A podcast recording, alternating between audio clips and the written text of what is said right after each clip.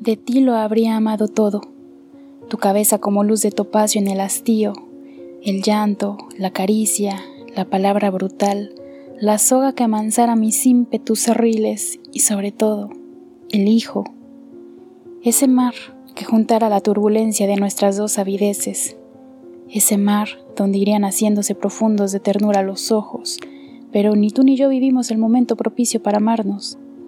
De paso en paso, un abismo, en cada oreja, una espina, en cada latido, un monte de zozobra quebrantando el resuello. ¿Y de qué sirve odiar? forzar, hacerse añicos dentro si todo es ir buscándonos, arropándonos para evadir el cierzo de la muerte que llega. Lucha por subsistir, por mirar nuestro polvo crecerse en otro polvo, para encontrar de nuevo la oquedad amorosa que libre a los sentidos de la asfixia más pura de la muerte, la soledad.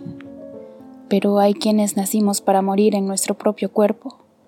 No hay puertas, no hay ventanas, las ventanas incitan sin saciarnos, las puertas nos liberan, mas no hay puertas ni ventanas. Hay la fiebre en los ojos que va tras de la luz estremeciéndose. Hay la sangre a galope. El desvaído paso recorriendo las calles aturdidas de sinfonolas, magnavoces, estridencias de claxon.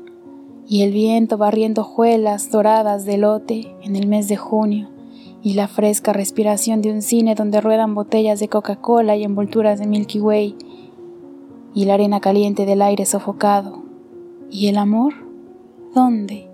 ¿Y los amantes? ¿Dónde? ¿Y tú? Amor, viento, canto. ¿Dónde?